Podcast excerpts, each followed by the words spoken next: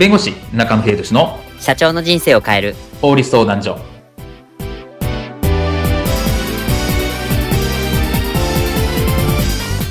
こんにちは弁護士の中野秀俊です。こんにちはアシスタントの堀内隆です。この番組は IT 専門の弁護士中野秀俊がこれはすぐに使える法律主に企業法務の知識を分かりやすくそしてちょっとコミカルにお伝えする番組です。よろしくお願いいたします。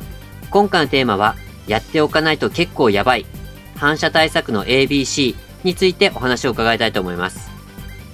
反射対策、まあ反社会的勢力、ちょっとこちらと取引行ってしまうと、ちょっととんでもないケースにぶつかってしまうということは多々あります。反射対策についてこういったシーンはありませんでしょうか。社長、昨日取引成立した大若工業さん、なかなかの大口の取引額ですね。ほんといきなり1億だからな。めっちゃ嬉しいわ。そうですよね。ホームページ見てましたけど、こんなに立派な会社があったもんなんですね。よーし、こっからさらに売り上げを伸ばすぞ。あれ？取引先のリストに反社株式会社と書いてあるん反社もしかしたら反社のことかま、まあ、そうじゃないですか。まあ、とはいえ、ちょっとこれいくらなんでも、これは露骨なんじゃ。いやー、わからんぞ。相手の行動は予測できないからな。きちんとしていかないと、こっちがやられちゃうぜ。あ、はあ、確かにそうかもですね。気がつかなかった。では遅いからな。まあ、確かに。おい、しっかり調べておいてくれ。はい、わかりました。数日お時間をください。後日。社長、反社株式会社の件、調査会社による調査の結果、反社会的勢力でないことが証明されました。違うえ？これはうちの駐車場に取り付ける反射板のことだ。この間気がつかなかったという理由で車が突っ込んできた輩がいたからな、ギラギラ光る反射板かどうか調べてくれっていう意味だったの。はよ言えよ、それ。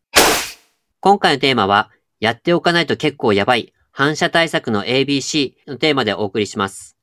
えっと、まあ、反社会的勢力、取引してしまうと結構やばいケースになるという話を聞くんですが、具体的にどういう結果になるんでしょうか？はい。まあ、まあ、皆さんご存知の反社、まあ、反社会的勢力とまあ付き合ってはいけませんよ。まあ、防体法との関係もありますし、まあ、そういうのはなんとなくわかると思うんですね。はい、で、まあ、企業としてもそういうの取引があるって話になると、例えば IPO といって上場の審査の時に間違いなく引っかかりますと。はい。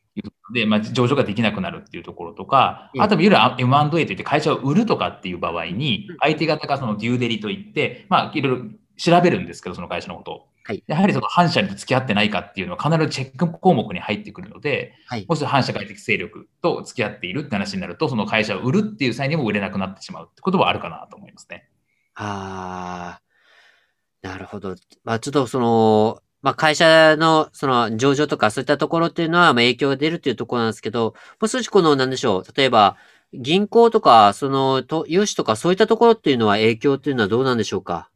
まあ、それは銀行次第かなという部分はあって、まあ、どこまで調べるのかなというところはあるんですね。例えば取引先とかも聞かれた場合、融資の判断とか聞かれた場合に、実は反社となれば当然融資は断られるって形になると思います。ああ、なるほど。わかりました。まあちょっとね、この反社会的勢力の、まあ、ちょっとなんかこう、人たちが、例えばなんか企業の形をとって、なんかこう取引するとかっていうケースで、なんかこう、パッと見反射勢力っぽく見えないようにしている人たちが実はそうだったっていうケースがあると思うんですけど、まあ、もしちょっとそういう人たちとこうタッチしそうになる場合、私たちと言いますか、あの、この中小企業やそれからスタートアップの方が特に気をつけてほしいポイントっていうところはどこなんでしょうか？あの、まず契約書を作るときに、まあ、必ずこの反射条項と言われているものですね。はい。まあ、反社会的勢力に該当した場合は契約解除するみたいな。まあ、そういった条項は必ず入れておくってことかなと思いますと。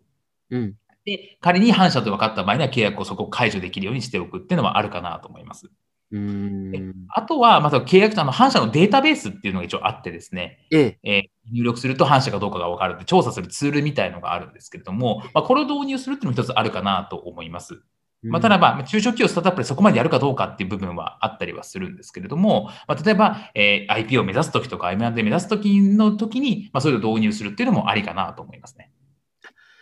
わかりました。まあ、未然にちゃんと防ぐ、防ぐ意味でも、そういった、まあ、事前の備え、それから契約書に必ず明記しておくってことが重要なんですね。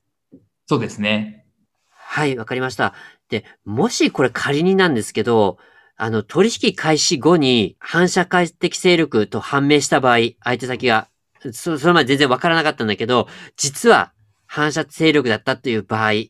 これどうしておけばよろしいんでしょうかね？で、まあ、契約書に書いてある、反射条項が書いてあるって話になると、はい、まあ、反社会的勢力と分かった場合には契約を解除しますよっていう条項があるので、それに基づいて契約は即刻解除するというところがあるかなと思うんですね。はい、ええ。でもう書いてない場合はですね、もうこれはもう関係解消に向けてもう交渉するしかなくてですね。こ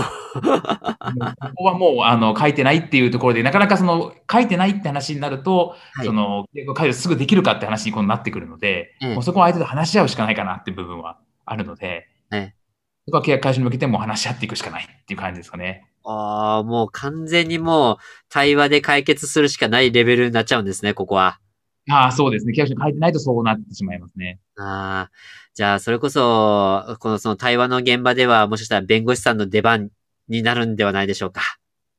まあそうですね。そういう交渉とかも、まああったりはしますし、まああの、向こうとしても、その、反社会的勢力でもそんなにまあ無茶はしてこないので、はい。えー、なので、まあそこについてきちっと、まあどういうふうにあの解消していくのかっていうところはちゃんと交渉したいかなとは思いますね。今回の弁護士中野秀俊の社長の人生を変える法律相談所はお役に立てていただけましたでしょうか？企業活動において気がつかないうちに違法になっていることやちょっとした法律の知識があれば一気に打開できるそんな法律のエッセンスをご紹介していきますのでこの番組をフォローいいねをお願いいたします。よろしくお願いいたします。ではまた次回をお楽しみに。ありがとうございました。ではまた